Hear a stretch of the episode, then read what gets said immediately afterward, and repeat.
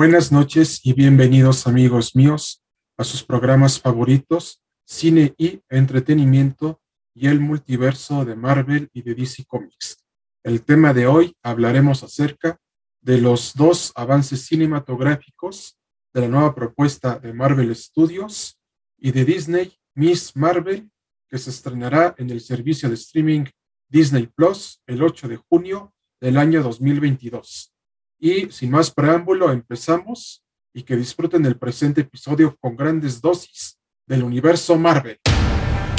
Ahora bien, la historia de la serie web de Miss Marvel nos presenta a Kamala Khan como una chica de 15 a 16 años de edad que tiene que lidiar con los problemas de la escuela, los chicos, las amistades, la fantasía de ser como su ídola, la capitana Marvel, su vida familiar y su vida religiosa. Pero ¿qué pasaría si en un momento dado recibes un brazalete con poderes cósmicos? Esta es la premisa de Miss Marvel. Y déjenme decirles que algo que nos desconcierta es lo siguiente.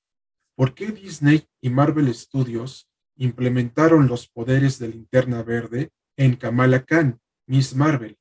La verdad, no lo sabemos a ciencia cierta, pero no le auguramos un buen futuro a esta serie por las siguientes razones.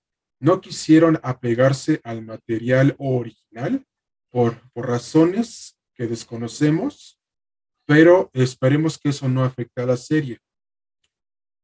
Otra cosa es que no es posible que vean intrascendente respetar los poderes del personaje, porque si analizamos el videojuego de Marvel's Avengers, ahí respetan los poderes originales de Miss Marvel. Y por último, vemos que en cierto punto va a tener cierta conexión con la Capitana Marvel y que ya ha tenido varias apariciones dentro del multiverso cinematográfico de Marvel y que actualmente está siendo interpretada por Brie Larson, pero eso se abordará en un programa posterior. Una vez agotado el anterior punto, les decimos que no esperen mucho de Miss Marvel y que la vean como una serie con bajas expectativas, aunque claro está que estará relacionada con The Marvels, que se estrenará para el próximo año del año 2023.